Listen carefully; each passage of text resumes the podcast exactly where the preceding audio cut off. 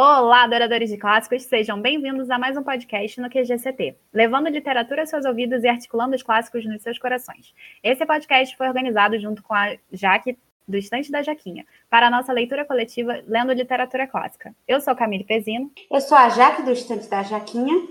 Então, vocês podem no Instagram botar Estante da Jaquinha, me achar e me seguir. E hoje vamos falar de uma das mais célebres autoras que tive o prazer de ler, bem como a grandiosa pioneira da ficção científica Mary Shelley, com sua Magnus Opus Frankenstein. Para tal, temos como convidadas a Renata Morim. Olá, gente, eu sou Renata, sou da página né, do Amor Literário Renata. Se quiser conhecer a página, seja bem-vindo. E também a Babi. Oi, gente, eu sou a Babi, é, meu Insta é Babi of Books. Eu estou começando a ler e postar agora. Se vocês quiserem conhecer, só passar lá. Antes de introduzirmos o debate que tivemos no WhatsApp, vamos falar algumas curiosidades sobre a Mary e a sua obra, que devo admitir é uma das minhas favoritas da vida. Para quem não sabe, Mary Shelley também é uma Wollstonecraft, e não menos importante, uma Goldwyn. Dizer isso significa citar os pais da autora. A Mary Wollstonecraft foi uma das primeiras feministas modernas. Na verdade, ela é considerada, como a sua filha na ficção científica, uma pioneira. Ela era uma filósofa com relacionamentos nada convencionais para o seu período, que lutava pela igualdade de direito para as mulheres. O seu marido, o pai da Mary Shelley, também era um filósofo político anarquista e revolucionário que teve alguns problemas por escolher Mary, a mãe, como a sua esposa. No entanto, a mãe de Mary Shelley morre depois de 10 dias do parto da filha. Isso com certeza trouxe influências para a escrita de Frankenstein, mesmo que inconscientes, e também para a própria família da futura escritora de Frankenstein. Ao dizer isso, relembra o episódio da meia-irmã da Mary, por parte de mãe, a Fanny Inlay, que se suicida anos depois. Cresceu numa casa relativamente estável, se levarmos em consideração que o seu pai se casou de novo. Mary não se dava nem um pouco bem com a sua madrasta, mas, para compensar, ela tinha uma aliada em sua irmã adotiva, a Claire Claremont, essa que é famosa pelo seu caso com o Lord Byron. Com seu pai sendo um escritor político de renome e apaixonado por sua primeira esposa, ele dedicou a Mary Shelley, ainda na época uma Goldwyn, uma educação primorosa que além do convencional para meninas daquele período, embora ainda tivesse aquém do ideal declarado pela mãe da Mary Shelley. Essa dedicação trouxe a Mary vantagens que lhe renderam muitas inspirações para Frankenstein, como conhecimentos de mitologia e peças teatrais trágicas do período grego. Mary Shelley conheceu seu futuro marido, provavelmente em uma de suas viagens para a Escócia, ela fez duas. Essa que se socializava com pensadores radicais do período. Percy Bysshe Shelley era um pensador extremamente radical e fã dos pais da Mary. Naquela época também tinha o seu primeiro casamento abalado. Eles se apaixonaram quando a Mary tinha entre 16 a 17 anos. O Percy Shelley era 5 anos mais velho do que a Mary. Ela nasceu em 30 de agosto e ele em 4 de agosto, se eu não me engano. Deixando a primeira esposa dele grávida de seu segundo filho, o Percy embarcou numa fuga com a Mary e com a Claire, a irmã adotiva da, da Mary Shelley, que resolveu fugir junto com a escritora e o seu amante. Goldwyn, o pai da Mary Shelley, rompeu os laços na, com a filha nessa época e viu a relação dela com Percy como uma mancha na sua reputação.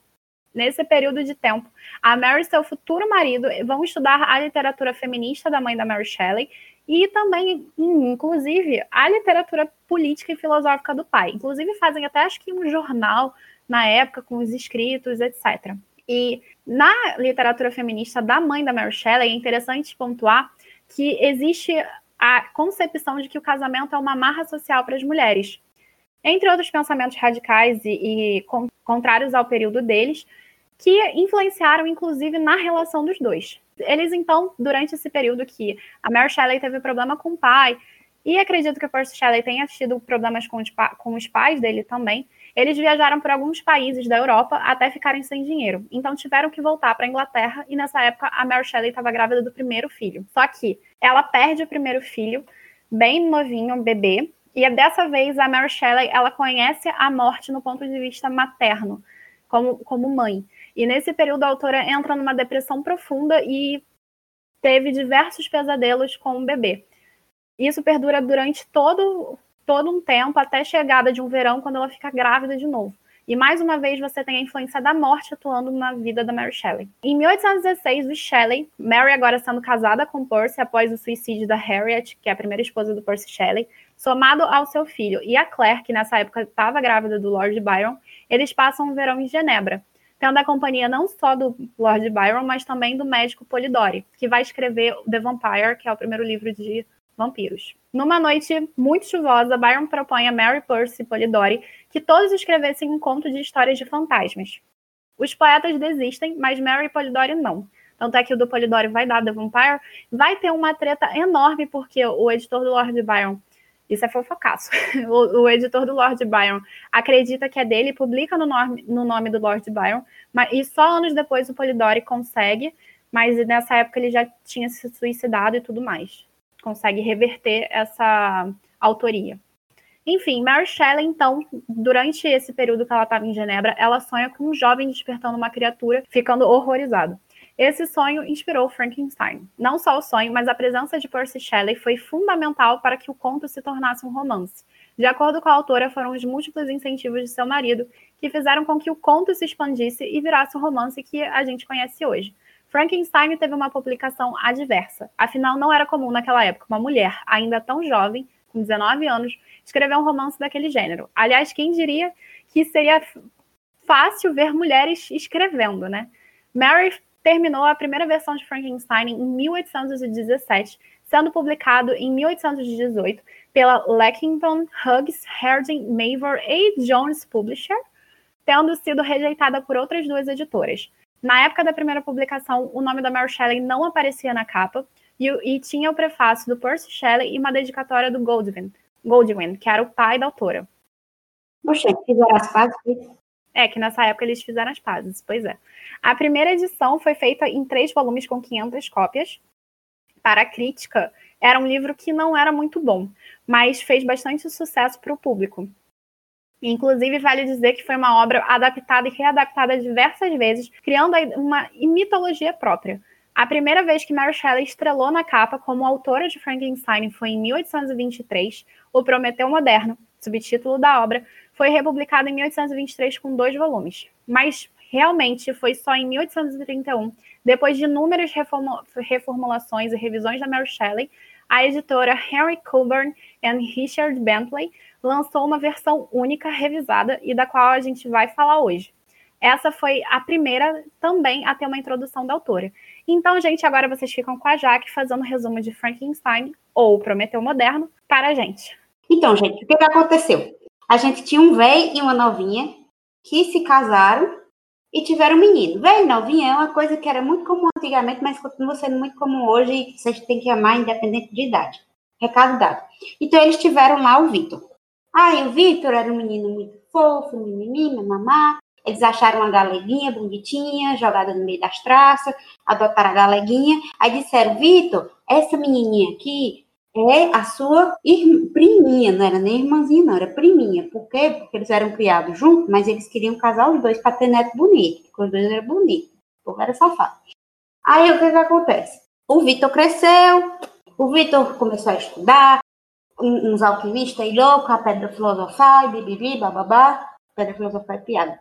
Mas enfim, aí eles pegaram e botaram o Vitor para estudar numa universidade quando ele ficou grande. Aí ele chegou lá na universidade, não, é porque eu estudo os alquimistas. Aí o professor dele disse, ah, otário, isso aí tá ultrapassado, vai estudar direito. Vai estudar fulano, ciclano, beltrano, ele foi lá, aí fez, eu vou usar a ciência que eu quero para, para trazer de volta à vida as pessoas, e porque eu sou foda, e eu vou combater a morte, e nós seremos todos felizes porque isso é um bem da humanidade. Aí ele começou a, não sei como, uma criatura começa a retalhar um monte de cadáver, costura todo, todo mundo num negócio só, traz a vida e quer que seja bonito, né? Porque o bicho era feio, aí ele fez, ai, que feio, não quero mais não. Aí deixou lá, deixou lá o cabo feio, lascado, sem saber falar, sem saber ler. É tipo pegar um bebê grande e jogar no meio da rua e dizer, se vira. Aí esse bebê grande cresceu, aprendeu um negócio aí, foi judiado que só o diabo, ficou ruim. Vitor também teve as depressão dele lá. Aí eles têm o seu destino cruzado, porque a criatura quer se vingar do criador, porque o criador é um safado que deixou ela solta na rua. E daí você faz assim, ah, mas não precisava se vingar. porque a vingança nunca é plena, mata a alma e envenena. Mas a pessoa, ela tem sangue no olho, as pessoas se vingam, principalmente quando as pessoas são abandonadas, às traças, sem comida. Então, foi isso que aconteceu e o Vitor se lascou. E é isso aí. Bom, depois desse resumaço da Jaque, vamos começar a falar sobre o que debatemos no nosso encontro via WhatsApp. Então, a primeira pergunta foi: o que, que vocês acharam da narrativa? Vocês gostaram da história ou não gostaram? E o que, que vocês pensam da escrita da Mary Shelley? Eu gostei bastante da escrita da Mary Shelley. Foi o primeiro livro dela que eu li, que eu tive contato. Eu pensei que ia ser uma, questão, uma leitura um pouco mais travada por questão de época, mas foi bem fluida. Eu gostei do livro em certas partes, porque eu odiei o Victor, e eu gostei da criatura. Então, o que eu achei da narrativa da Mary? Eu achei boa, não é tão fluida assim, mas não é fluida porque ela tem uma carga psicológica extremamente pesada, então não dá para dizer que você lê rápido. Vai ter um momento que vai parar, vai olhar para o livro, vai fechar, vai olhar para a parede e pensar: meu Deus, não tenho o que dizer, gente, eu não consigo falar sem palavrão. Então você vai soltar um palavrão bem grande nessa hora, vai respirar, vai tomar outro copo d'água e vai voltar para a leitura. Porque se não for assim, você não lê. Então, é, eu gostei da história, eu achei uma história boa. Eu não dei cinco estrelas, por um motivo que eu estava de ressaca literária, e isso é extremamente pessoal. E a culpa é do livro?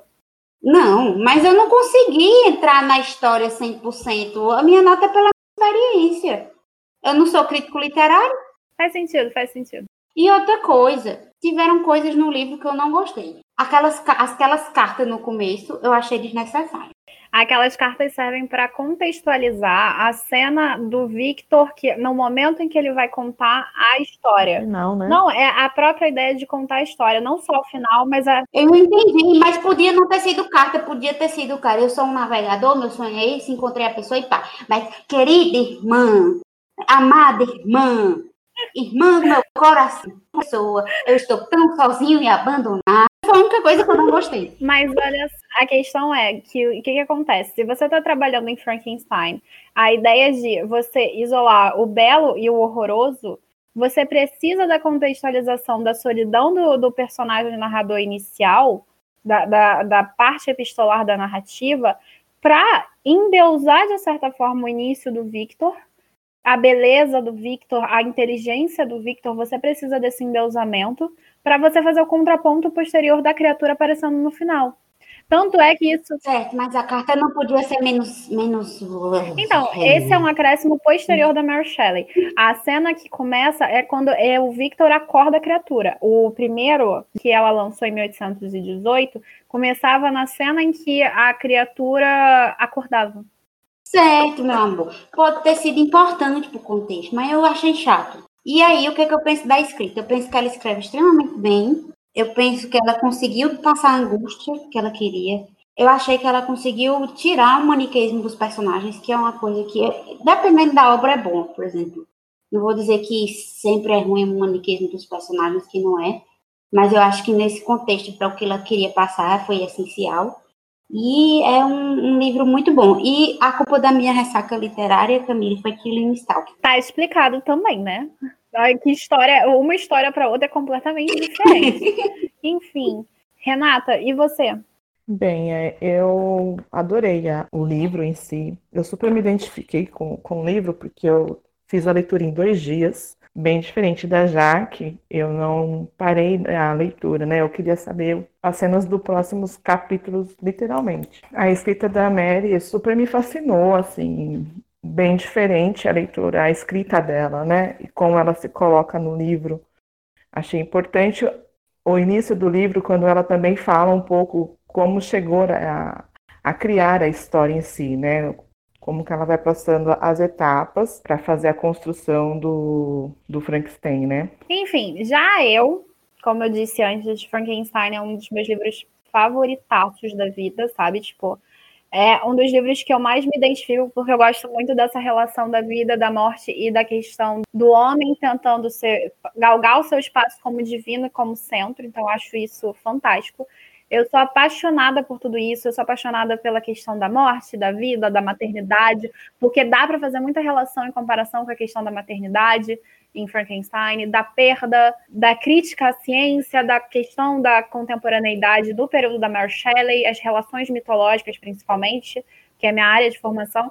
Enfim, além disso tudo, a, a Mary ela é uma escritora fantástica, é uma narrativa fluida, delicada, que mistura uma, a questão da descrição dos cenários com as emoções dos personagens e é totalmente metafórica em certos momentos. Para mim, para uma mulher de 19 anos, ela conseguiu, é, conseguiu passar temas tensos, polêmicos, melhor do que muitos homens de 60 anos. Então, assim, ela é, para mim, fantástica, magnífica e é a pioneira da ficção científica, trazendo essa questão da ciência dessa forma como é trazida na, na literatura e que inspirou muita gente e, a, a, e muitas adaptações também. Então, assim, para mim, ela é fantástica, sim, sem sombra de dúvida. Enfim, gente, a segunda pergunta que a gente fez lá na nossa, no nosso encontro no WhatsApp foi: Você conhece o mito do Prometeu? porque a autora nomeia a obra como O Prometeu Moderno e a quem você acha que esse nome faz referência?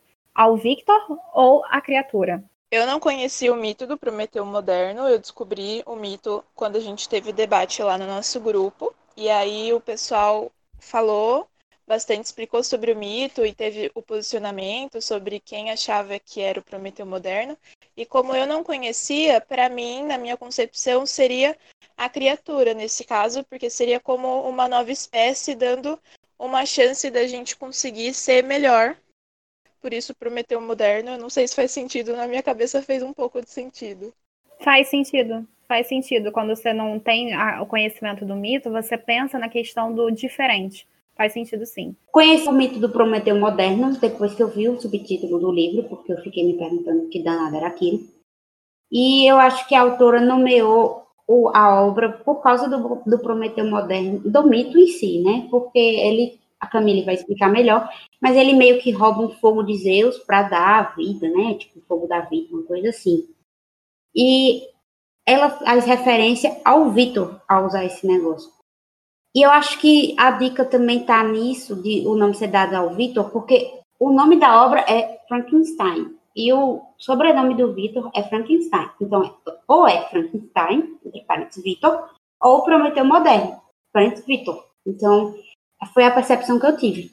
Eu não conhecia, né, a, o mito do, do Prometeu Moderno, mas foi discutido lá no, no grupo e após a nossa discussão, eu fui procurar um pouco mais. Eu tenho a sensação de que parece que é um entrelaçamento, né, entre o Prometeu e o Frankenstein, né? Para mim é o, é o Victor que ela faz essa comparação no sentido de que o Prometeu ele, ele surgiu, né? Ele, ele deu a vida a um ao homem através do barro, né? E, e esse homem ele tentou produzir, né? Enquanto o Frankenstein ele dá vida à, à criatura e infelizmente a criatura é algo mortal, né? Enquanto Prometeu imortal. Então, assim, me fez mais um. Depois que eu fui procurar um pouco mais, me fez um pouco de sentido nisso, né? Quanto que tem a perversidade da ciência,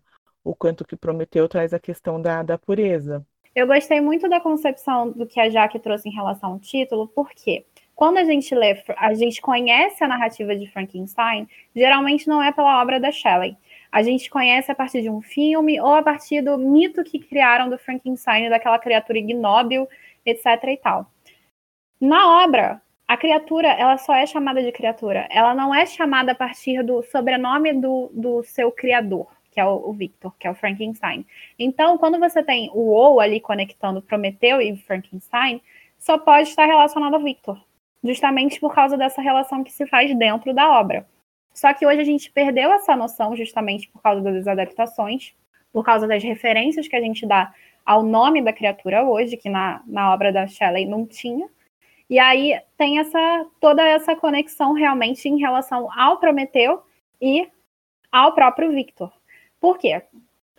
não sei se vocês sabem, mas eu tenho formação em clássicas, então eu vou resumir um pouco a história do Prometeu. Ele é considerado o criador dos homens, já fez o barro e Zeus inspirou neles vida com um, sopro, que é em algumas versões que é o que tem, em outras ele é aquele que trouxe o fogo para a humanidade. Vocês têm várias versões do Prometeu, porque toda mitologia, toda a concepção mitológica da Grécia, ela tinha variantes relacionadas às sociedades, eram cidades-estado, e não um estado só, não era Grécia, era Atenas como uma potência, Esparta como, como, outra potência, e assim se vai. Então, todas essas sociedades, elas tinham relações culturais e também elas tinham relações linguísticas. Todas as, as histórias do, do cerco mitológico da Grécia, elas não, elas são, têm versões. Uma das versões que a gente mais conhece do Prometeu é o Prometeu Acorrentado, que é uma tragédia, só que tem a versão da Teogonia. E na minha concepção, o que mais se assemelha ao, acho que, ao que a Shelley quer trazer é a versão que tem na Teogonia do Exildo. O que, que acontece? Que é aquele momento em que o Prometeu traz o fogo. Então, assim, na Teogonia, que é esse compilado das histórias mitológicas que o Exildo resolveu selecionar para colocar nesse texto, o Prometeu ele só traz o fogo, não tem nenhuma relação como criador da humanidade. Claro que essa ambiguidade ela é muito importante, marcada para mostrar a relação com Victor, porque o que, que acontece? Quando Prometeu cria a humanidade, ele não dá vida à humanidade. Entende? Quem dá vida é Zeus. Como aquele que traz o fogo, a gente já tem outra percepção. O que, que acontece na história? O Prometeu, ele parece ser aquele que, entre todas as criaturas mitológicas, digamos assim, titãs, etc., era o que mais amava a humanidade. E por isso sempre tentava trazer vantagem para os homens. Tem, a, tem uma história sobre a questão do, dos sacrifícios, das carnes, de tudo que os homens têm que ceder aos deuses para sacrificar porque os deuses são importantes, etc. Aquela, aquela relação religiosa. Enfim, tem uma história que o Prometeu ele dividiu as melhores partes do boi e as piores, que é tipo basicamente ossos, restos mesmo. Quando ele faz isso, ele cobriu e falou para Zeus escolher o que ficava para ele e o que ficava para os homens. E aí Zeus quis, claro, óbvio, porque ele sempre quer se dar bem, ele escolheu o melhor, que era que ele queria as melhores partes. Mas Prometeu quis dar essas melhores partes para os homens. Então ele deixou para o ó grande Zeusíssimo o quê? Um saco de ossos, basicamente. Zeus ficou muito pistola, ele ficou muito irritado com isso e ele quis punir os homens pela perda do alimento que ele queria, do sacrifício. Afinal, eu sou o melhor, então eu tenho que receber o melhor. Então, o que, que ele faz? Como punição, ele decide não dar o fogo aos homens. Já que Prometeu me sacaneou com sacrifício, eu sacaneio os homens com fogo. Então, assim, como, como eles já estavam com a melhor parte da carne, também não ia cozinhar. A real é essa. Enfim, o Prometeu, por sua vez, achou uma sacanagem do caramba. E o que, que ele fez? Ele roubou o fogo do Olimpo para dar para os homens. Quando Zeus falou, não faça isso, porque se um podia ter sido sem querer, o outro, que seria a troca das sacas de restos e de melhores partes, o outro definitivamente não era. E para isso ele castigou Prometeu, de maneira hiper mega babaca e machista, usando a Pandora. A Pandora a mesma menina da caixa de Pandora que abre, espalha tudo de ruim e que no final fica só a caixa lá da esperança, lá dentro da caixa esperança. Só que o Prometeu não era idiota, entendeu? Então ele sabia que era um plano de Zeus. Claro, ferrou os homens, ferrou, porque o irmão de Prometeu gostou da Pandora e não tecnicamente não dava para recusar um presente de Zeus. Aí, o que, que ele faz? Então, Zeus, irritado com a perspicácia do Prometeu, não foi sacaneado pelos planos dele, o que, que ele faz? O plano indireto não deu certo, vai no direto mesmo. Ele pega o Prometeu, acorrenta o bichinho no penhasco, e uma águia todo dia devora o fígado dele. Durante a noite, o fígado se reconstrói para de manhã ser comido de novo. E aí, essa basicamente é a parte do Prometeu que eu acho que foi mais marcante para Mary Shelley. A questão da imortalidade do Prometeu, Renata, ela vem do, da história do Chiron, que é o centauro, que ele estava com alguns problemas e ele trocou a imortalidade com Prometeu. E aí vai dando outra história que o Prometeu vai ensinar o filho dele que como salvar a humanidade, enfim. Mitologia grega é uma bagunça, é, entendeu? Mas é mais ou menos essa é mais ou menos essa vertente que eu acredito que ela tenha seguido ou a da peça trágica, tá? Enfim, pra, por isso que eu já tinha falado da questão do título e também pela relação do Prometeu, da história do Prometeu, só tem como ser, para mim, claro, o Victor. Por quê? Porque ele quer tentar algo, dar algo para a humanidade que não deveria e não sai nada como ele planejava no final das contas. Ainda mais um Prometeu que se diz moderno. Ou seja, quando a gente pensa em Prometeu, a gente pode fazer referência mitológica, mas existe também a parte do moderno. Ou seja, que foi aquele Prometeu que foi mudado para uma sociedade, moldado para uma sociedade egoísta, capitalista, machista, babaca. Não que o Prometeu de lá não fosse também machista, mas enfim, os modelos sociais do que o Victor tem está muito relacionado à questão científica da época. Então, essa questão do Prometeu moderno está relacionado com a própria modernidade do período da Shelley. Uhum. Mas é interessante pontuar também que o, o Prometeu original, digamos assim, ele era altruísta, ele queria realmente ajudar os homens, mas eu realmente não acredito que o Victor, que por mais que ele defenda e argumente dessa forma pro, pro personagem inicial das cartas, ele quisesse de fato ajudar a humanidade, não. Na verdade, ele me parece muito traumatizado com a perda da mãe no início da narrativa e quer também ter um nome relevante cientificamente, apaixonado pelo Agripa, entre outros grandes alquimistas, que quer fazer coisas grandes, ele quer fazer algo enorme. Eu acho que as histórias do Victor e do Prometeu em si, elas têm bastante similaridade por conta principalmente da questão do fogo, que no caso do Prometeu, ele é um fogo literal, mas na do Victor é um metafórico, que o fogo ele está muito relacionado à vida. Então você tem essa questão de que de enquanto um quer dar o fogo para a sobrevivência, o outro quer dar o fogo da vida para os homens. Só que isso tira a naturalidade das coisas. E por mais que a gente negue a morte, a morte ela é muito importante para a ordem natural das coisas, entende? E para nossa formação social, para o que a gente entende da questão da, da própria existência. A Mary Shelley tem alguns contos que na versão da Dark Side tem, que eu li, que a Priscila do blog sobre leitura me passou, que me mostrou uma, as fotos dos contos, porque eu já tinha minha versão, então eu peguei essa só para dar uma olhada no, nos contos finais. E todos os contos da Mary Shelley falam sobre a questão da importância da própria vida e da questão da imortalidade, como isso afeta. Então, assim, a morte, ela vai ensinar bastante coisa pra gente. E eu acho que é muito absurdo a gente querer se desfazer dela. E isso é uma coisa que eu acho que a Shelley marca bastante na história. Então, gente, essa minha resposta foi super longa, mas essa é a minha resposta para essa pergunta. Eu fui longe, né? Foi bom. Fui lá na China. o que que acontece? É a minha referência mitológica, uma das que eu mais gosto. E eu gosto muito do Prometeu. E eu gosto muito da relação em que a Shelley faz com Prometeu. Porque você tem um personagem num período social grego, a sociedade grega, a fundamentação da sociedade grega, ela é coletiva. Ela é voltada para a sociedade. E quando você tem a, a ciência entrando em voga e o homem sendo o cerne do ego no período renascentista, você vai tendo uma transição social em que você vê o subjetivo, a pessoa mais importante do que a sociedade. Então você tem uma inversão de valores. Enquanto Prometeu queria dar algo para a sociedade que ele era inserido, o Victor, ele pensava nele como um cientista que poderia ter renome, por mais que ele use desculpas. A real era essa. Então você tem uma sociedade subjetivista versus contra uma coletivista. Então você tem esse contraponto muito marcado aqui na Mary Shelley. Pelo menos eu vejo só fazendo a referência ao Prometeu. Entendeu? Eu gosto muito desse assunto. Eu acho que seria uma pesquisa incrível. Enfim, vamos continuar, gente. Vocês perceberam alguma crítica à ciência no livro? Sim! Vai lá, que é tua, garota. Então, na época que a gente estava lendo Frankenstein, eu estava estudando desesperadamente para as provas finais da minha faculdade. E uma das matérias que eu tô tendo é bioética. Estava, passei, graças a Deus. Abençoada. Então, as críticas que eu percebi foi em questão ao nosso modelo bioético que a gente tem atualmente. Tudo, absolutamente tudo que o Victor faz durante o livro vai contra todos os princípios bioéticos, que é a autonomia, a beneficência, a não maleficência, a justiça e a equidade.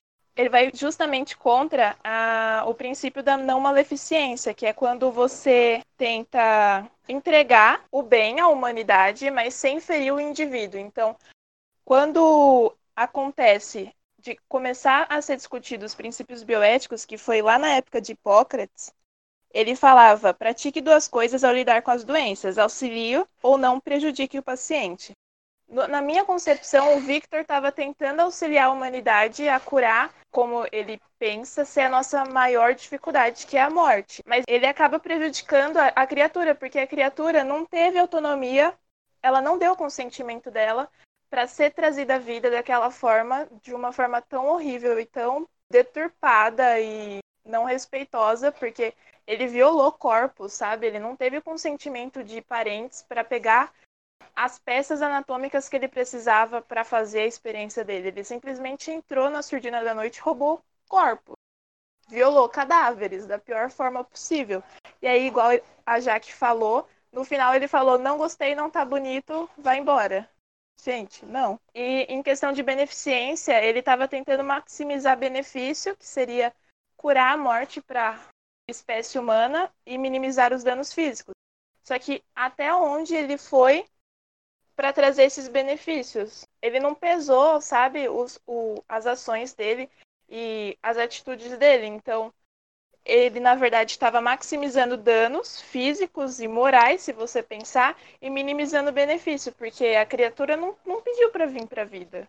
Não pediu para ter vida. Na verdade, ele ficou bem chateado no começo. Arrasou. E não só no começo, né? Na verdade, é, esse é um questionamento que a criatura vai pontuando até o fim, que vai falando que não queria estar ali, que pelo menos desse uma parceira, que pelo menos ajudasse em alguma coisa uma vez na vida, né? Sim. Fantástico, fantástico, Jaque. Quando o Vitor ele super se desenvolve esse projeto de trazer de volta à vida, é uma crítica até onde vai a ciência, porque na época do livro, no século XIX, tinha-se um, um super desenvolvimento da ciência e muito rápido. Então, criou-se aquela ideia de, de até que ponto isso vai, até que ponto isso é bom. E eu acho que tem um pouco disso na obra da Mary. E eu acho que a crítica está aí. Tem um, acho que o, o livro todo, né, como a Jaque traz, a Babi, né, traz também, o livro todo ele é composto por essa questão da, da ciência, mas muito diferente da atualidade, né, do hoje. O Victor, ele foi, não sei nem se eu posso usar a palavra sádico, né? Ele foi sem respeito mesmo pelo outro, né? O outro que é a pessoa morta, né? E essa construção que ele faz, né, sem, sem respeitar o corpo mesmo, o corpo do outro, o espaço do outro. No livro também, assim, eu, quando ele vai para o cemitério, pegar as partes do corpo, eu vou pensando assim como que ele faz assim a ligação do corpo, né? Assim, para ficar essa tamanha monstruosidade quando ele olha e ele diz, como a Jaque diz mesmo, né? É, não me serve, você está horroroso. É, eu acho que é muito importante também pela, até mesmo pela pela medicina da época, né? Como que as coisas estavam é, caminhando. E também é um aprendizado, né? Infelizmente tem a questão da bioética, sim, mas a gente sabe o quanto que as, a ciência, né, ela vai caminhando também para um outro lado que não é bom na humanidade. Eu acho que existem muitas críticas na Mary Shelley em relação ao própria, próprio desenvolvimento científico do século XIX. A primeira coisa é, foi o que eu falei sobre o aspecto da mudança de percepção do, da Renascença, em que antes o Deus era, era uma ideologia teocêntrica e depois passou uma ideologia antropocêntrica, ou seja, antes o Deus era o centro e depois foi o homem o centro. Então, todo desenvolvimento científico se pauta no homem no centro. Então, você tem essa, essa questão da não só da bioética, como a Babi estava comentando, mas também nessa questão do homem tentando se colocar além de todos os recursos e de toda a lógica natural das coisas.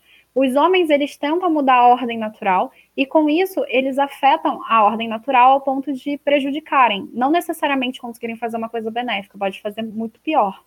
E a ciência, por vezes, ela, ela não consegue medir até que ponto ela ajuda, até que ponto ela atrapalha. Então a questão da bioética para mim é um ponto fundamental que foi o comentário da Babi, e a questão também que a Renata e a Jaque pontuaram, é a questão da ciência muito acelerada, sem preocupações, que toca na questão da bioética, mas também é uma ciência acelerada que vai se desenvolvendo muito rápido e sem precedentes, que é, é a bioética.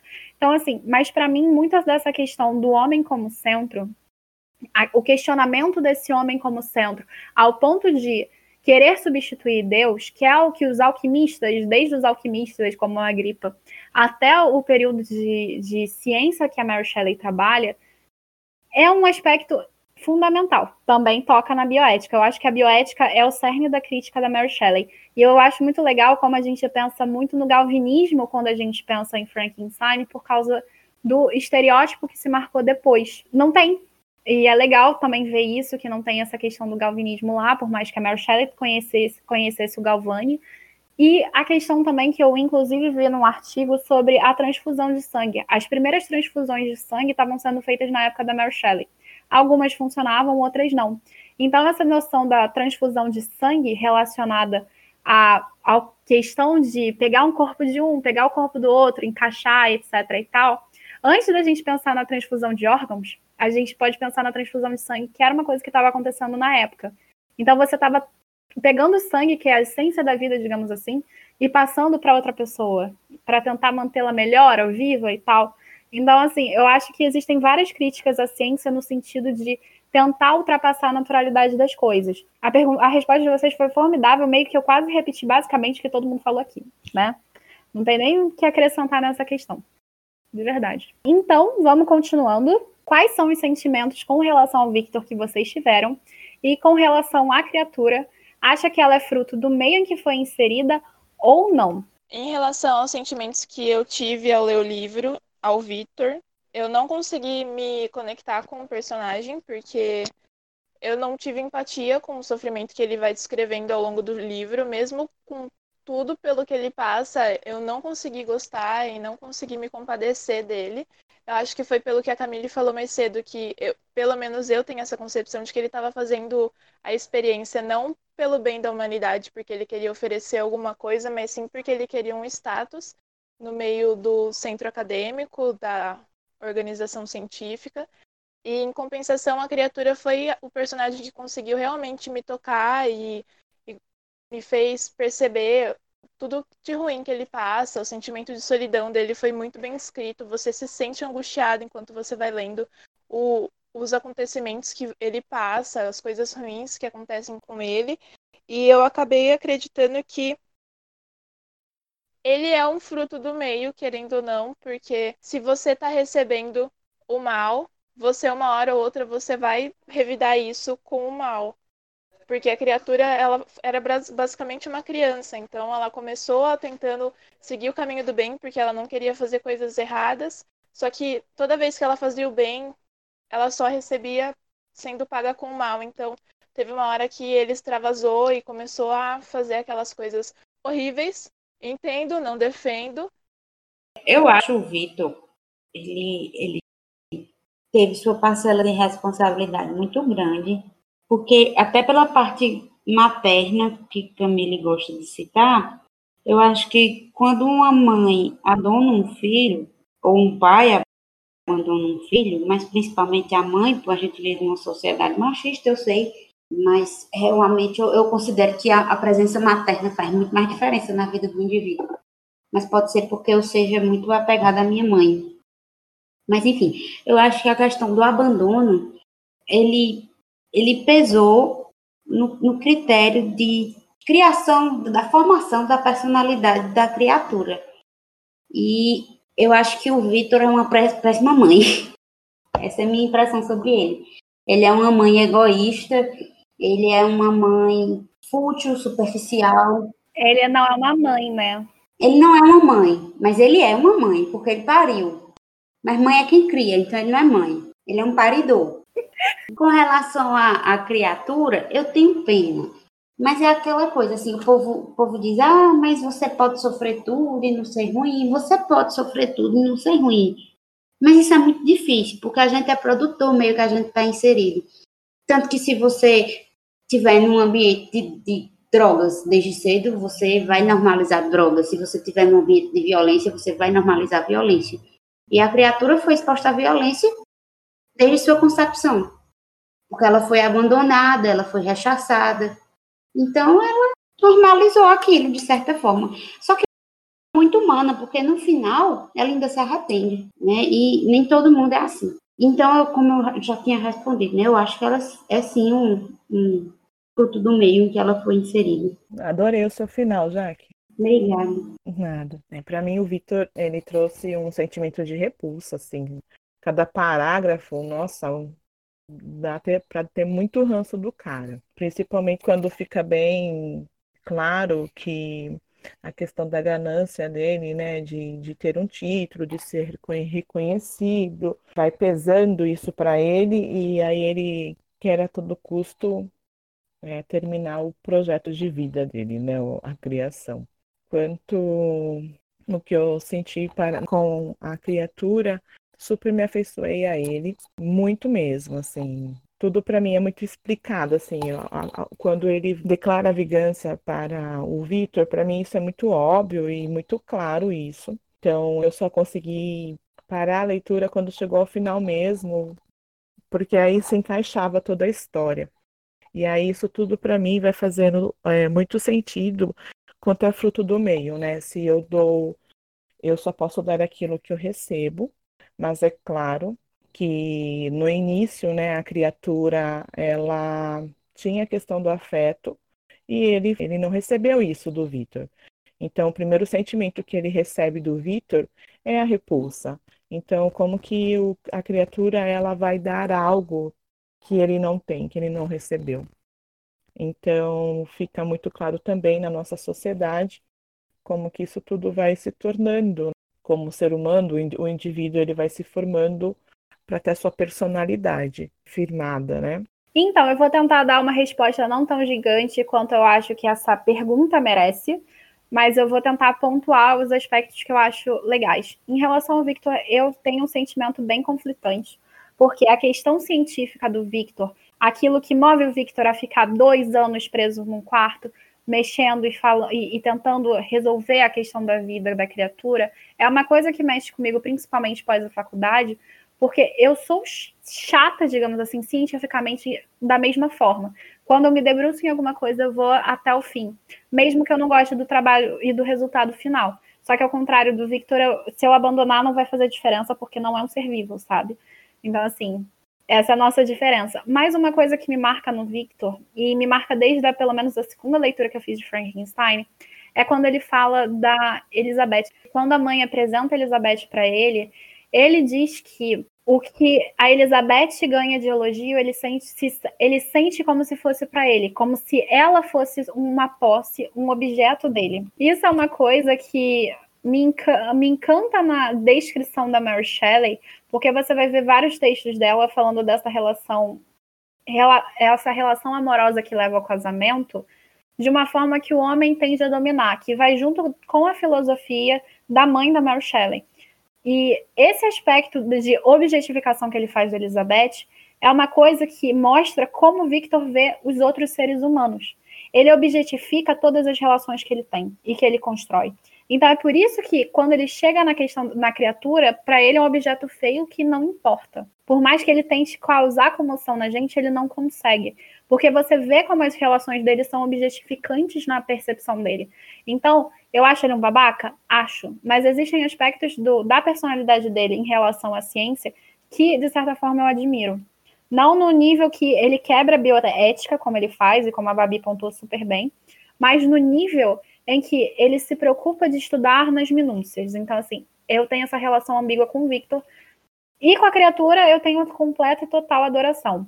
A Mary Shelley, ela trabalha a ideia da tábula rasa, em que a criatura acorda sem nenhuma cognição formada, digamos assim.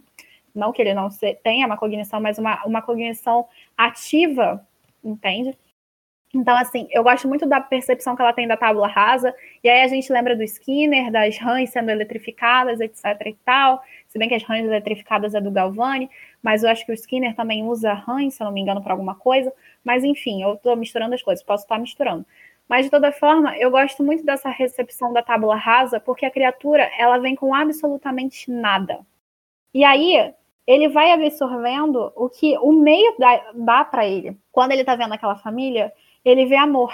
Ele entende, ele não só vê a língua, mas ele vê as relações amorosas, ele vê mesmo que na pobreza, existe amor e tristeza que estão ali marcadas, etc e tal, ele tende a ajudar, porque ele vê um ajudando o outro naquela casa, mesmo com aquele sentimento de repulsa anterior do Victor. E aí ele tem essa formação inicial, mas quando ele é recusado de novo e de novo e de novo, isso se instala no ser dele. Então, por que ele precisa aceitar a humanidade que não aceita ele? E essa é uma questão que eu acho que muitos de nós nos colocamos quando acontecem coisas ruins. Quando um professor é babaca com a gente ou uma pessoa é babaca com a gente, por que eu preciso me relacionar com essa pessoa? Só que a questão do, do, da criatura que o Frankenstein cria vai muito além, porque é toda a humanidade e ele é um único sozinho e isolado. Quem nunca se sentiu isolado e sozinho num mar de pessoas que são completamente diferentes? Então, assim, isso mexe muito com qualquer pessoa. E eu fico super, hiper, mega emocionada, eu tô quase chorando, mas assim, o, a criatura, ela me emociona completamente. Ela é super bem, bem construída. Ela tá relacionada à questão científica da época. Então, assim, a Mary Shelley, tipo, ela arrasa com a criatura e eu super endeuso a criatura pelas relações que ela cria. E mesmo as coisas negativas que ela faz, elas estão relacionadas ao meio. Tudo que ela faz para afetar o seu criador, nada mais é do que a maneira que o criador afetou a criatura. Quando ele ataca o irmão do Frankenstein, e mata o menino degolado pela primeira vez, ele acredita que o menino é filho do Frankenstein, do Victor, e não do pai do Victor, não, não o irmão. Então ali ele está confrontando um outro igual a ele, que é criatura, digamos assim, que é filho. E aí, nisso que os dois são filhos ali naquela disputa, você vê como a criatura se sente incomodada com o fato de um ser aceito que possa procurar o criador, enquanto ele não pode, porque o criador tem nojo, repulsa. Enfim, então você tem esse embate entre os dois ali muito marcado. E uma coisa que, quando a Jaque falou sobre a questão da maternidade, é muito importante. Você tem uma formação feminina sobre maternidade que o homem não consegue alcançar. A mulher sente muito mais a dor da perda de um filho do que um homem. A mulher tem que cuidar da criança, a mulher tem que cuidar da educação, a mulher isso, a mulher aquilo, sempre na vida da criança. Então, dá para você sentir a diferença entre como o Victor recepciona a criatura digamos, nessa questão de criação maternal, como seria a questão de uma mulher no lugar do Victor? Será que não seria diferente essa recepção se o Victor fosse mulher? Então, assim, dá para indagar. E claramente a criatura é fruto do meio, tanto é que tem essa concepção de pábula rasa, e no final a própria criatura pontua, se eu não me engano, ela faz um discurso, ou no meio, quando ela faz para Frankenstein, ou, pro, ou no pro personagem final, que ela diz o seguinte: que se todo mundo me deu, deu repulsa, porque eu daria uma coisa diferente? Enfim, é muito bem feito, construído e é Mary Shelley. Então vamos para a quinta pergunta. Alguns teóricos pontuam um teor homoafetivo na obra. Você consegue observar essa homoafetividade? Se sim, quando? Mas antes eu quero explicar o motivo dessa questão. Existe um ativista gay, um pesquisador ativista gay, que é independente, ele se chama John Lauriston, lá em meados de 2007, ele escreveu uma análise chamada The Man Who Wrote Frankenstein.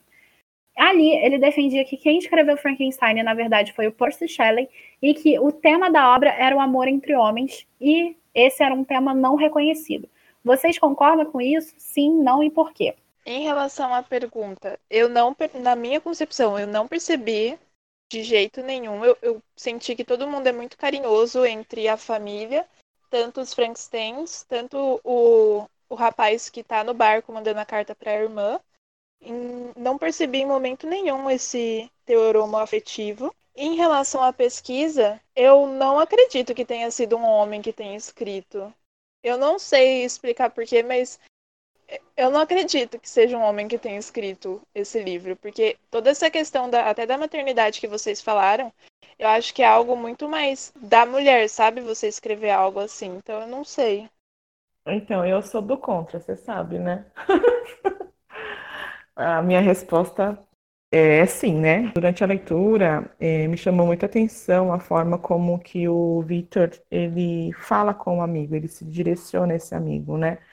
E como ele vai descrevendo um, sentimentos para este amigo. Então, durante a leitura, eu tive a sensação de que o Victor ele fosse ter algum, algum tipo de relação afetiva mesmo com este amigo, que me deixou assim, meia no ar. E aí, durante a leitura, eu fiquei pensando: meu, será que eu estou pensando certo? Será que é isso, coisa da minha cabeça?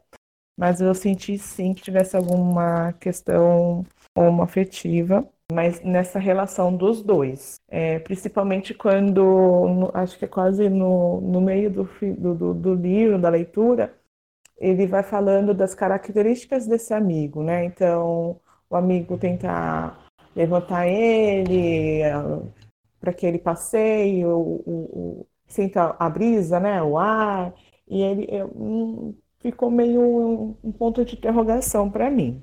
Uhum, mas quanto a esse ponto de interrogação em relação aos dois, é mais pelo apoio da amizade ou pelo fato de que existe alguma coisa ali que você vê e que você conseguiu captar no texto, mas direcionando dentro do texto essa, essa questão?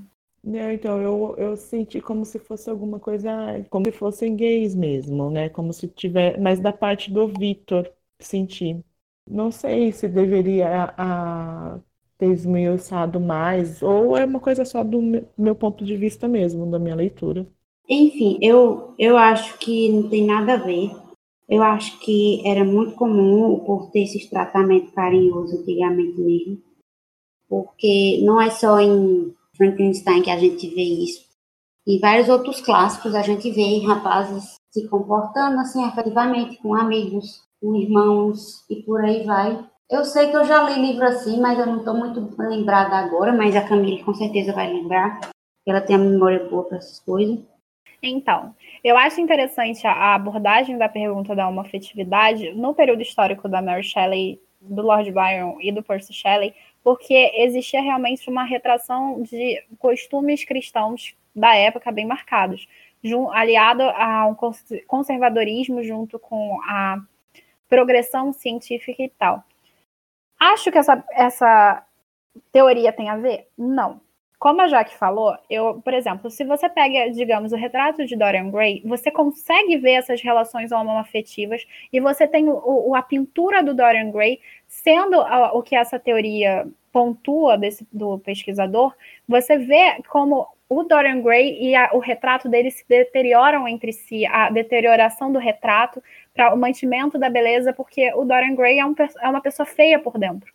E você tem aquele estereótipo marcado da época de considerar uma afetividade uma coisa negativa que pode se relacionar muito bem à obra. A teoria do John Lauriston está muito relacionada ao fato de que a criatura seria o lado feio do Victor pela questão da homoafetividade e a morte dos membros e da família estaria relacionado ao fato de que a homoafetividade faz com a questão da quebra dos laços, porque era uma coisa repulsiva na época.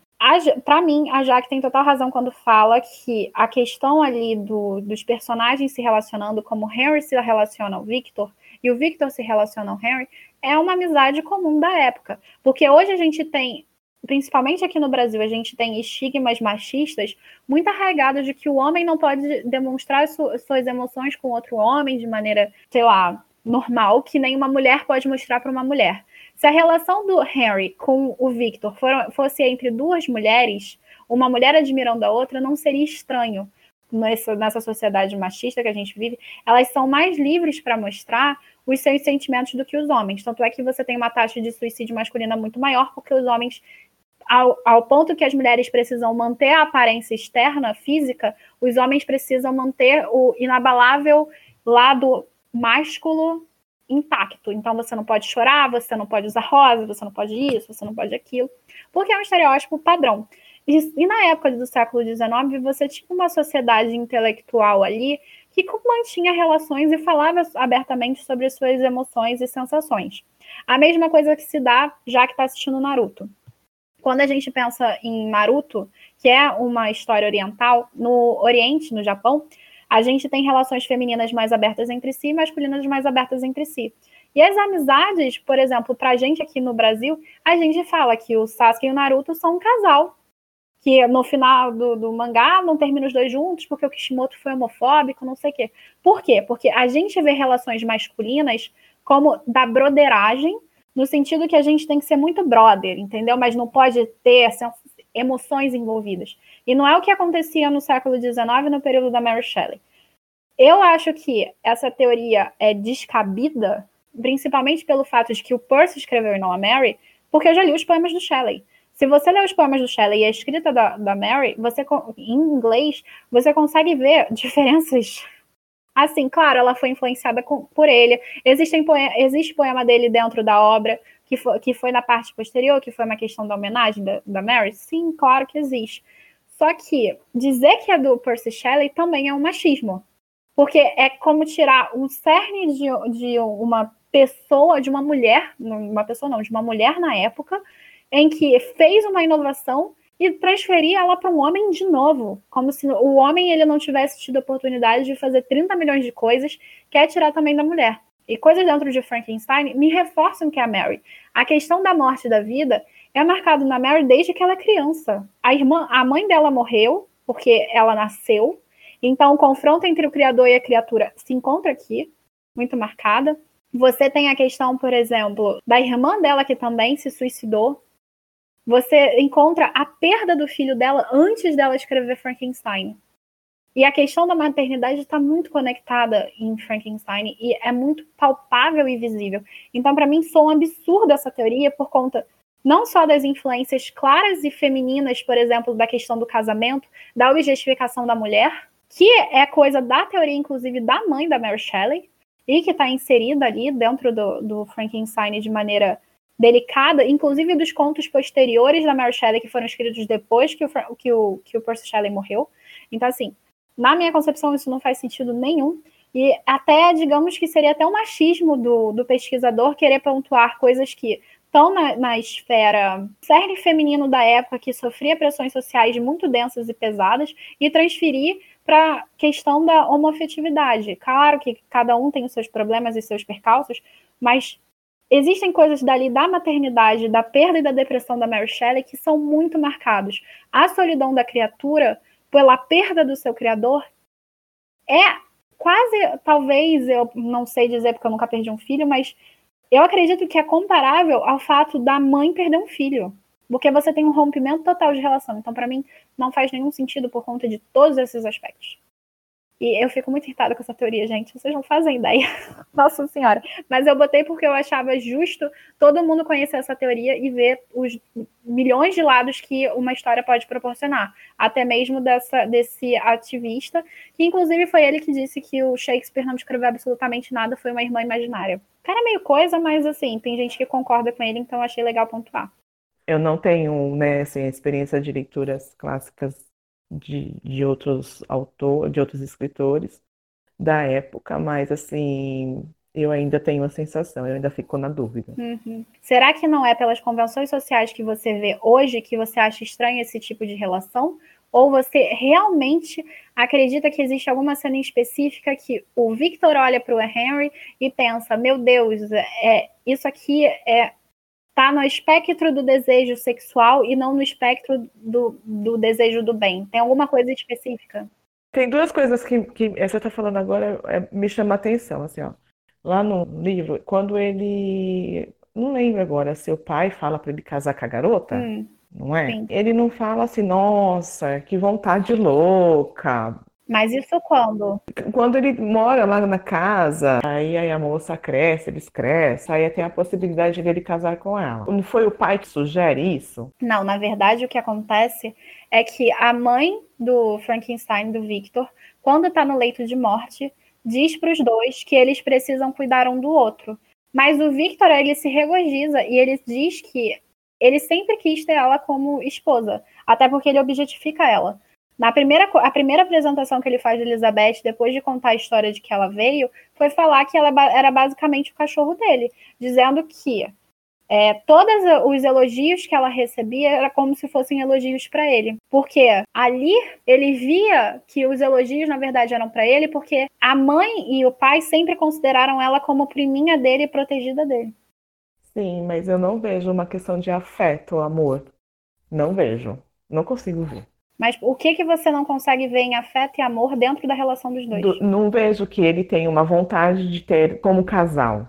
Não vê paixão. Exato, eu vejo ele como irmãos, primos, mas eu não vejo isso, isso, já que como paixão, não vejo. Tudo bem que a gente tem aquela questão da época, tudo mais, que tudo era muito mais escondido, né?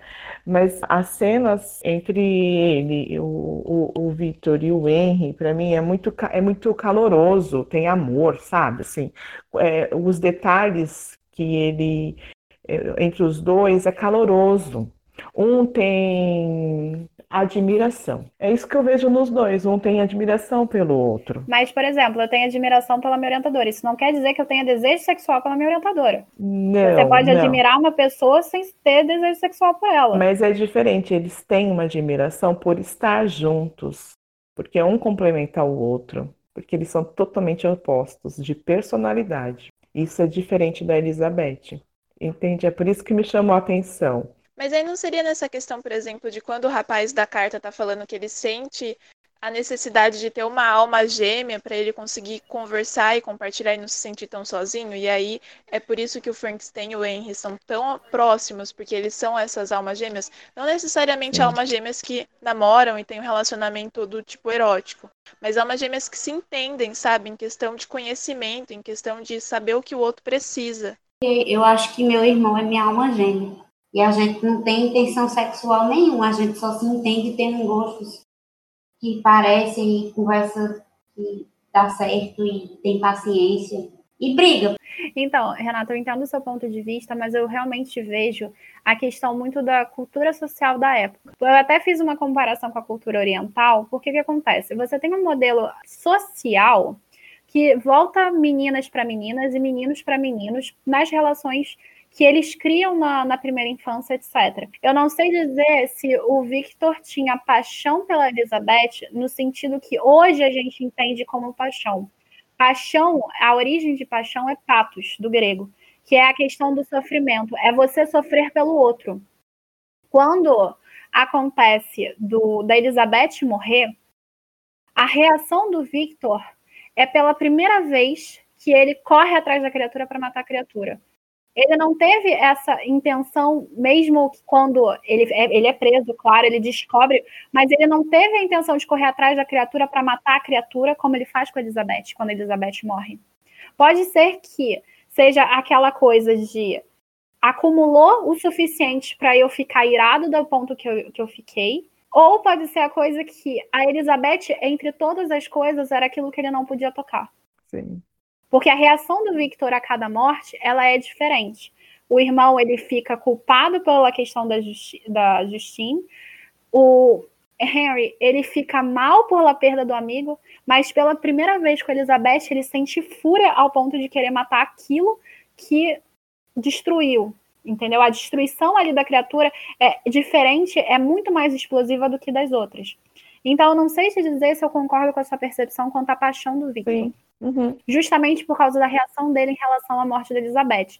Vou ser sincera, eu não concordo, não. Porque aí, ó, com essa questão de ser paixão, vamos supor que tem um bandido. Mata primeiro meu irmão, depois meu amigo, depois minha mulher. Acumula. Sim, pô. mas é isso que eu tô falando. Você tem dois pontos de vista que você pode trabalhar aqui: a questão do acúmulo ou a questão da explosão momentânea. Porque o que, que acontece? Cada reação de morte existe uma uma reação diferente.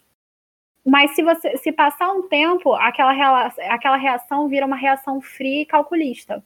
Nos momentos das cenas de morte de cada personagem, o Victor reagiu de maneira diferente. E depois que a morte do, da morte do pai, ele reage friamente, falando: preciso acabar com a criatura. Mas cada uma foi. Mas é, isso, mas é o que eu falei. Pode ser a questão do acúmulo, ou pode ser uma explosão sentimental em relação a Elizabeth. Como também pode não ser, entendeu? Mas assim, fica, fica em aberto e uma forma da gente pensar isso. Aí eu, vocês podem falar, mas eu, eu concordo muito com a Babi. E outra coisa, a criação que eu ia falar antes, a criação masculina e feminina é diferente do que a gente tem hoje. Hoje a gente tem colégios de meninos e meninas misturados. Naquela época você tinha uma educação masculina diferenciada da feminina. Então as relações criadas de coleguismo dos homens era difer muito diferente da relação de coleguismo dos homens hoje. Como é diferente a relação com as meninas. Então, os homens eles eram muito mais chegados uns nos outros e, e, as meninas eram mais afastadas. Você tem essa criação da época. Então, pode ser como pode não ser. Mas ser escrito pelo Percy Shelley eu acho um absurdo. Isso aí eu realmente acho, até pela questão de sintaxe do Percy, sintaxe da Mary, é, questão da maternidade, entre outras coisas. Mas, assim, há uma afetividade pode ser, inclusive, no ponto de vista do primeiro personagem que narra para a irmã. Porque ele é o narrador do início ao fim, tecnicamente. Sim. E a gente tem a construção da história a partir dele. É, não pensei entendeu? nisso. Uhum, é, não é necessariamente do Victor, mas como a Babi pontuou, Uhum. Tem a uhum. questão de que ele queria tanto um amigo para entender ele em todos os sentidos que ele não encontraria entre aqueles marujos, mas ali ele tinha o Victor. Inclusive tem uma cena em que o Victor, ele questiona o Victor e o Victor fala que ele não vai encontrar, não, é melhor não tentar encontrar um amigo nele, porque ele já está totalmente destruído pela criatura. Não sei, assim, eu assim, eu já li mais de uma vez e para mim o Victor, romanticamente falando, ele tá apaixonado por ele mesmo. A minha construção é essa. Agora, para mim ele objetifica a Elizabeth, o Harry é uma muleta que ele se apoia, o pai é uma influência que ele tem, a criatura é uma coisa que ele despreza e ele é o Ai, eu fui o inteligente que chegou lá, mas decaiu. Oh, meu Deus. Pra mim, ele é apaixonado por ele mesmo, por isso que ele é tão desprezível. Boa. Uhum. É, depois que a gente teve todo o debate, eu continuei pensando, maquinando sobre a história, e aí eu percebi que a Justine, quando ela é presa e julgada injustamente e declarada a sentença dela, que é a pena de morte, eu comecei a pensar que o nome Justine tem uma similaridade muito próxima com a palavra justiça. E aí, a partir do momento que ela morreu, que a história começou a desandar, assim, começou a ir ladeira abaixo e você não vê mais senso de justiça em nenhum personagem no livro depois da morte dela. Acho que faz todo sentido. Faz sim. Né? Eu achei interessante seu ponto, porque muitas das vezes os nomes eles fazem a relação e a influência que o autor quer. Frankenstein, por exemplo, é o nome de um castelo. Você tem a questão do Prometeu sendo ali super marcado e importante, trazendo alguma coisa. Você tem várias coisas ali que realmente são muito pontuais. E, e Vitor significa vencedor, né? Sim. né? Então, de certa forma, ele é tão apaixonado por ele mesmo, ele se considera tão grande de repente. Pois é. Então, assim, é interessante pontuar a Justine. E outro, ele venceu a morte, né? Pois é. E a, o Justine é um nome muito interessante mesmo, porque pode, porque deriva, pode derivar dessa questão de justiça e trazer essa relação. Eu comecei a pensar isso porque para mim foi um ponto bem triste assim. Ela foi para morte resoluta, sabe? Eu sou inocente, mas tá tudo bem. Foi bem triste mesmo, né? Eu vou morrer. Foi, foi pesadíssimo. Foi... E ela quase enlouqueceu. Foi né? horrível. Ela enlouqueceu, na verdade. Sim. Muito triste. Esse lugar é muito triste. Só tem desgraça. Tô cachipado. Só você. mas tem desgraças, mas é muito, acho que é importante, né, para a trajetória do, é, a trajetória do livro e si, a reflexão. Então é, é interessante o que você falou, Babi, porque realmente você tem a questão de justiça, um dos temas da obra também.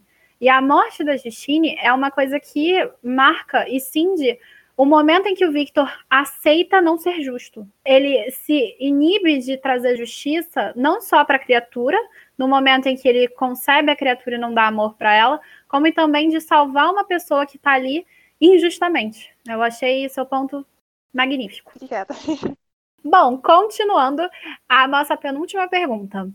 O que você acha sobre a relação entre morte e vida presente na obra? Você acha que o Victor faria um bem para a humanidade? Eu acho que o livro inteiro é pautado em cima sobre a questão da morte e vida. Você tem todo esse jogo de sombras entre, na minha concepção, né? A criatura sendo o bem, o Victor sendo o mal, a criatura sendo a morte vem, voltando e o Victor sendo a vida desesperada tentando se agarrar com todas as forças a qualquer chance ínfima de prolongar a vida de todas as formas possíveis. E eu acho que o Victor faria muito mal para a humanidade. A criatura está aí para comprovar.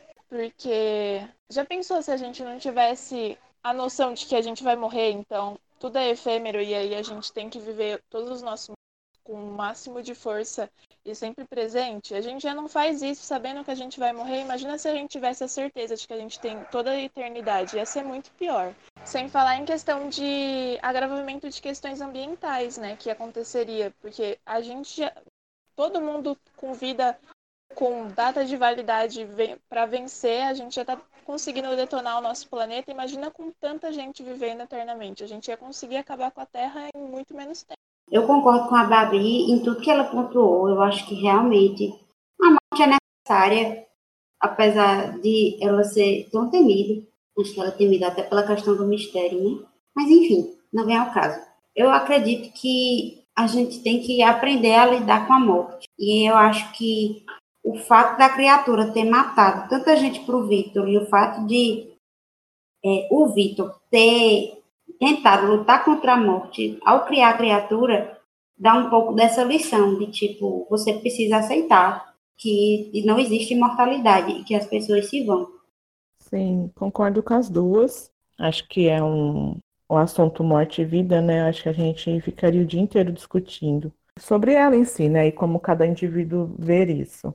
O livro traz muitas, muitas reflexões sobre essa abordagem. E acho também que o Victor não faria bom nenhum para a humanidade, gente. O Victor mesmo é uma escória da humanidade. Né? Exato. é, então... Mas aí, mas o Victor tem suas qualidades também, né? Sim, eu até falei que eu me identificava com ele. Eu meio que já respondi essa pergunta, né, lá na frente, porque eu acho que a, a morte, ela é um privilégio, e você vê realmente um privilégio não no sentido de, ah, meu Deus, é porque quem se incomoda com a morte, na verdade, são os vivos, não os mortos. Sim. Pelo menos a gente não sabe, né? Porque a gente não, não fala com o morto depois dele estar tá morto. Mas assim, quem se incomoda é o vivo, porque é o vivo que vive o luto. Às vezes fala. É verdade. Na psicografia estava todo mundo bem, eu acho, né?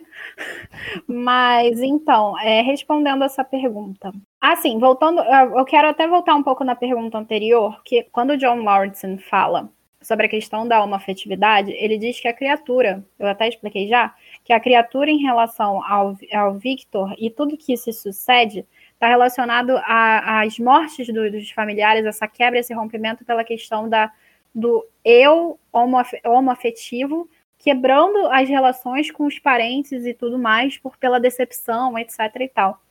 Isso faz, se você acredita nessa teoria, pelo menos na minha concepção, eu posso estar completamente errado e tal, e o cara tá certo.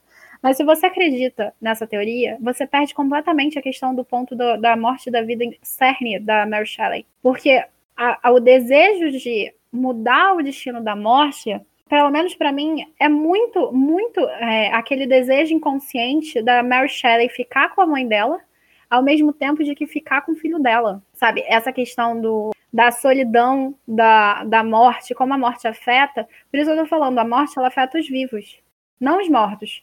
Porque a Mary, ela sofreu a perda da mãe como filha e ela sofreu a perda do filho como mãe. E isso deixou ela tremendamente aos 19 anos ela já tinha sofrido essas duas coisas. Então, eu imagino como a cabeça da Mary Shelley em relação à morte, ela estava tão afetada e tão destruída. Então, essa relação de vida e morte na obra não é só cerne por conta, pelo menos para mim, não é só cerne por conta de a experiência de ultrapassar o desejo de viver para sempre, a imortalidade, mas é a dor que a imortalidade pode trazer pelo fato de que os outros se foram e você ficou. Isso, inclusive, aparece nos contos dela. A Jaque tá com a versão do Darkseid, não tá, ô Jaque? Sim, tem a da poção lá, né? Pois é. tudo que você perde por querer a imortalidade não é só as lições de viver, como a Babi falou, sobre as questões efêmeras da vida, de se aproveitar a vida. Mas é você buscando a imortalidade, você esquece tudo aquilo que faz com que você viva a importância da morte, é, o Platão ele tem muita coisa sobre os opostos complementares, quando você fala sobre escrita e oralidade, você fala sobre amor e ódio, você fala sobre coragem e covardia, tudo quando você fala, você, felicidade ou tristeza, você só entende a felicidade porque você não vive no tupor de felicidade o tempo todo. Você tem os seus picos de tristeza, você tem os seus picos de expectativas não cumpridas e, e realidades que supera as suas expectativas. Então, isso é muito importante para você entender a importância daquilo que você considera positivo. Ou seja, sem a morte, você nunca consideraria viver para sempre. Então, assim, para mim é um ponto cerne, um ponto que abala, um ponto que dá um misto de emoções e O Victor ele poderia fazer bem para a humanidade? Poderia. Imagina você ter um Einstein por toda a vida. Você poder, tipo assim, ter um autor incrível e célebre que continua vivo até hoje e fez melhorias em cima de melhorias em cima de melhorias do que fez aquilo. Mas, ao mesmo tempo, aquele autor que buscou tanto a melhora da, da humanidade, da vida, uma hora ele vai ficar no tédio. Quantas histórias de imortalidade você vê que no final das contas você fica no tédio? A nossa própria quarentena. A gente está vivendo de quarentena ficando em casa. A gente sonha em ficar em casa 24 horas por dia quando a gente está no trabalho para poder descansar, dormir e fazer o que a gente quiser. E aí a gente ficou seis meses em casa, a gente já entrou em colapso querendo sair urgentemente. O ser humano ele não é, é feliz estagnado. Quando você estagna num lugar, por exemplo, só com a possibilidade da vida, a vida perde sentido. A gente ficar em casa perdeu o sentido e a gente quer loucamente sair. A gente arranja desculpa para sair. Então, assim, pelo menos para mim é isso. Então, ele não fez um bem da humanidade para a humanidade justamente porque você precisa do complementar. Mas eu entendo que para muita gente que perdeu alguém recentemente ou perdeu alguém como uma mãe perde um filho, talvez fosse a melhor coisa, sabe? Então, assim, eu acho que é fácil julgar quando eu não perdi um filho como a Mary Shelley perdeu, mas se a própria Mary Shelley mostra pra gente como foi negativa as atitudes do Victor, quem sou eu para dizer alguma coisa, né? Para finalizar o nosso podcast, vamos para a última pergunta que a gente fez lá no WhatsApp. Vocês conhecem alguma adaptação da obra e principalmente do monstro? Se sim, você ficou surpreendido com como a diferença entre a obra original e as adaptações? Em questão a adaptação da obra, eu não conheço nenhum que retrate sobre a obra em si, eu só conheço aquele da Mary Shelley que tem na Netflix, que trata mais sobre a vida dela. Na minha cabeça, eu tenho o imaginário daquela masmorra e um lugar escuro, cheio de fios, e um cientista meio maluco gritando ele tá vivo, ele tá vivo, e um monstro verde gigantesco com parafusos na cabeça. Então, para mim foi bem interessante ler o, o, livro e ver que, na verdade, toda essa questão da cultura pop que foi criada em cima do Frank, que nem é o nome dele, a criatura nem tem nome, é, na verdade, totalmente errada em relação ao livro, né?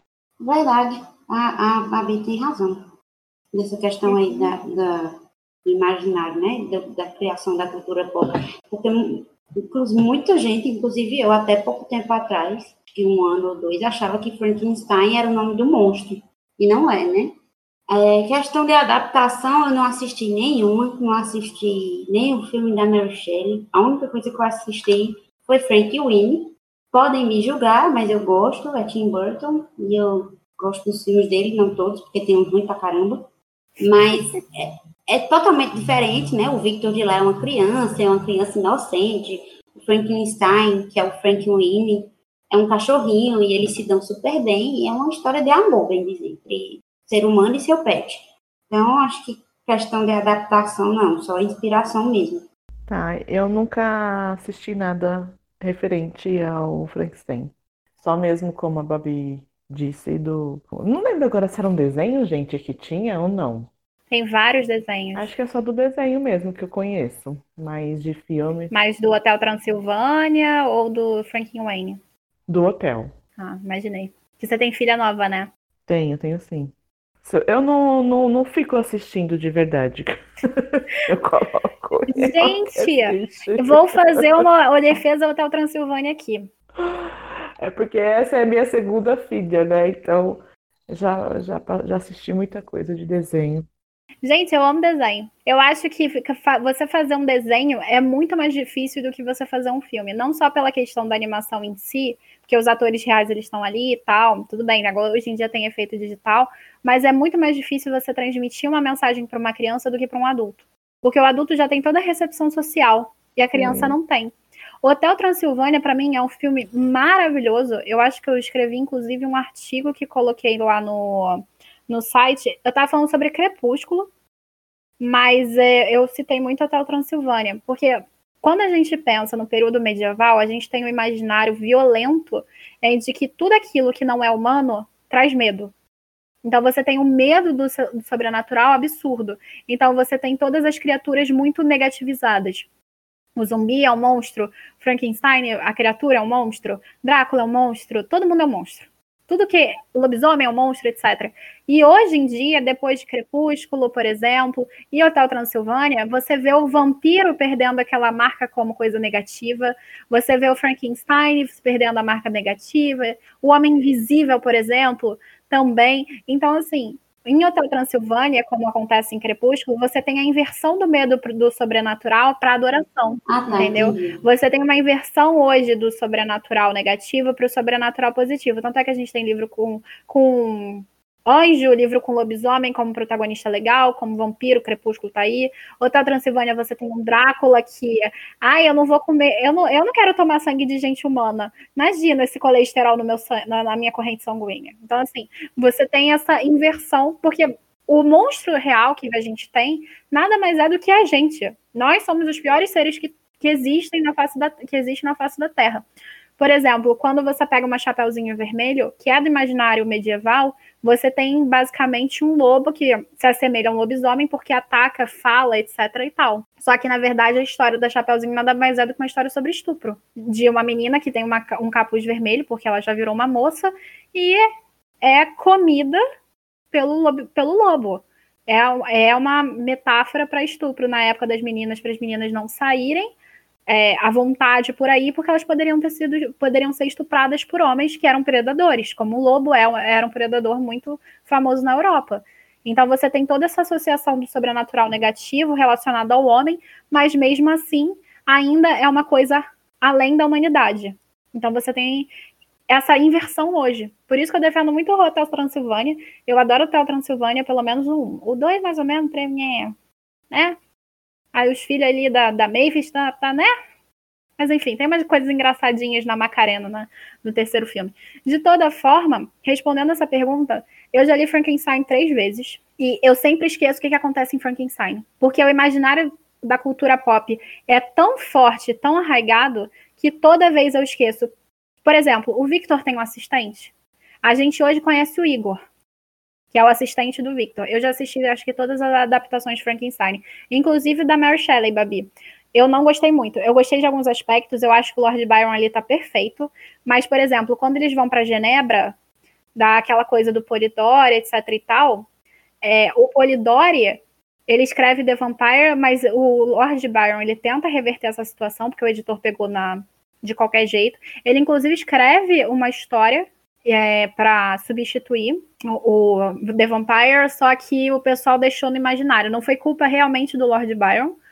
Um, outra coisa, quando eles estão hospedados em Genebra, por exemplo, eles estão hospedados em outra casa, porque a Mary Shelley nessa época tem um filho pequeno. E a Mary Shelley era a favor do amor livre. Então aquilo dela ficar brigando com Percy Shelley, odiar o Rogue, que é um personagem que aparece, que dá em cima dela e ela dar um soco na cara dele. Não faz sentido, porque eles eram amigos íntimos. Tem algumas coisas ali que não faziam sentido, não. E eu fiquei meio assim, tipo, não, não, isso não faz sentido, não. Mas assim, é questão de você conhecer mais a biografia. Mas o, eu vi muitas adaptações de Frankenstein e, infelizmente, a cada leitura eu já vi mais três, quatro. Tem a do Daniel Radcliffe, tem Frank Wayne do Tim Burton, tem a do Robert De Niro. Você tem várias adaptações. Então, assim, eu toda vez eu esqueço. Por exemplo, você tem o irmão dele que é adulto, que é capitão da guarda, não aquele jovem que quer ser capitão da guarda, como acontece no, no livro. E aí ele é, ele é a criatura ressuscitada num dos filmes. Não é uma criatura externa, é o próprio irmão. Tu tem a versão do Frank Wayne, que é a versão do cachorrinho. Você tem. E todas elas, ou pelo menos a maioria delas, a criatura é um ser burro. Vocês notaram isso? Uhum. Por quê? Não, porque eu nunca assisti, mas tudo bem. Todas as versões a criatura é um ser burro cinzento que tem os parafusos, ou é cinzento ou é verde, que tem os parafusos, que é toda costurada, que tem medo de fogo. E porque isso foi, foram criações do imaginário popular. A Mary Shelley acho que deve ser uma das histórias mais adaptadas da vida e mais alteradas do original. É interessante a mudança? É, mas é um absurdo, porque o, o texto original é muito melhor do que qualquer adaptação, gente. Não sei se vocês concordam, mas eu acho. Tu tá falando especificamente de Frankenstein, né? Sim. Ou tu tá falando no geral? Não, é porque, por exemplo, logo em seguida que a Mary Shelley publicou, teve peça de teatro, depois teve, se eu não me engano, no cinema então, mudo. Sim, sim, mas eu tô falando assim, tu tá falando que qualquer adaptação de Frankenstein é inferior à obra, né? Sim, claro. Até porque sim. coloca a criatura burra. Eu não lembro de um que tenha colocado a criatura inteligente. que quer, quer mostrar superioridade humana. Exatamente. Mas, no, por exemplo, no Hotel Transilvânia, o, o, Frankenstein não é tão burro, entendeu? Mas também não é inteligente como a criatura se mostra no livro. Mas ele tem medo de fogo e dá louca, assim, ele vira um monstro e fica uau quando vê fogo, entendeu? Não faz sentido nenhum, sabe? Mas assim, né? É a vida. Eu, como eu não assisti nenhuma adaptação, nem tenho muito a agregar. Eu só consigo imaginar mesmo como é que as pessoas conseguiram sair do livro, que o, a criatura é criada em um ambiente acadêmico, para uma masmorra num castelo em cima de um morro com raios e trovões e um cara super louco. Tudo bem que o Victor estava louco quando ele fez a criatura, mas. Mas ele estava sozinho. Porque terror vendia na época a, a, questão do gore, essas coisas, estava muito na, em alta na, no cinema, então venderia. Teve, né? O cinema ele tá aí para vender, isso, e o cinema tá aí para vender, e não para fazer algo fiel. Mas é uma distorção é, bem grande, né? Sim, sim. Ah, mas tanto livro é tão distorcido, gente, se você for parar para pensar. É, muito, eu não gosto de assistir é, os livros que eu leio, eu não assisto filme. Agora, eu vou dizer uma coisa: tem, tem adaptação que é melhor que livro, viu? Mas eu, eu, vou falar para vocês fazerem o seguinte. Acho que a última adaptação de Frankenstein que saiu foi uma que, o, o se eu não me engano, o, o, Daniel Radcliffe é o Igor. Que seria o. A... Já é um péssimo ator. Concordo, concordo, concordo. Mas então, o, Mas é. ele é o Igor, que seria. Já tá prejudicado. Vocês veem, por exemplo, que ele não tem assistente quando ele vai criar a criatura, né? Mas na cultura pop, você tem o Igor que é o assistente corcunda do Victor. E isolado. Então, se eu não me engano, nesse filme ele é o coisa. Assiste só para vocês passarem raiva também. Se for para passar raiva, eu tô poupando. Prefiro não. um negócio pra Poxa, gente. Já pra baixo da quarentena pra passar raiva. Poxa, ninguém quer passar raiva não. comigo assistindo a adaptação de Frankenstein. Eu já passo muita raiva sendo fã dos livros de Harry Potter e assistindo os filmes e ficando full pistola com as adaptações. Toda vez que eu leio Frankenstein, eu fico surpreendida que como o enredo é diferente do que a cultura pop fez, cara. Porque assim, eu fico assim, depois de um tempo, você vai esquecendo o nome dos personagens, você só vai lembrando de alguns detalhes. Aí, com toda vez que eu leio, eu fico assim, ah, bacana, vou ler de novo. Aí eu sempre me emociono, fico toda coisa assim com a criatura, com aquela questão dele, dele contando a parte da narrativa dele e tal. Mas eu esqueço, porque tem tanto, tantas coisas na cultura pop, elementos sendo jogados o tempo todo na minha cara, que eu fico assim, gente, mas não, não tinha galvinismo aqui? Não, não tem. Eu calvinismo, eu achei que. Não, pois é, mas tu lembra que no dia do debate, eu tinha lido três dias antes. No dia do debate, eu tava na dúvida se tinha. Esqueceu. Eu foi. esqueci, porque eu fico assim, uhum. não, vai ter. Não, pera, não, mas isso é do livro ou isso é do filme? Harry Potter faz muito isso comigo. Eu li Harry Potter três vezes. Enfim, gente, esse foi mais um podcast aqui no QGCT, falando sobre nossa leitura coletiva de Lendo Literatura Clássica, que a gente organiza junto com a estante da Jaquinha, a Jaque. Foi um prazer ler uma das mil e uma obras que você precisa ler antes de morrer, até porque você precisa mesmo, uma das 100 primeiras antes de você morrer, por favor, coloque Frankenstein, que é uma obra magnífica. Agradeço a presença das meninas, da Babi e da Rê. Foi muito gratificante ter vocês aqui. Bom, foi muito bom ter participado. Escutem todos os podcasts da Caneta Tinteiro, porque são muito legais, e leiam Frankenstein. É, foi um prazer passar a tarde com vocês, fazendo podcast do Caneta, no Caneta Tinteiro, do livro Frankenstein. Esse, essa experiência ela é, foi muito boa e prazerosa.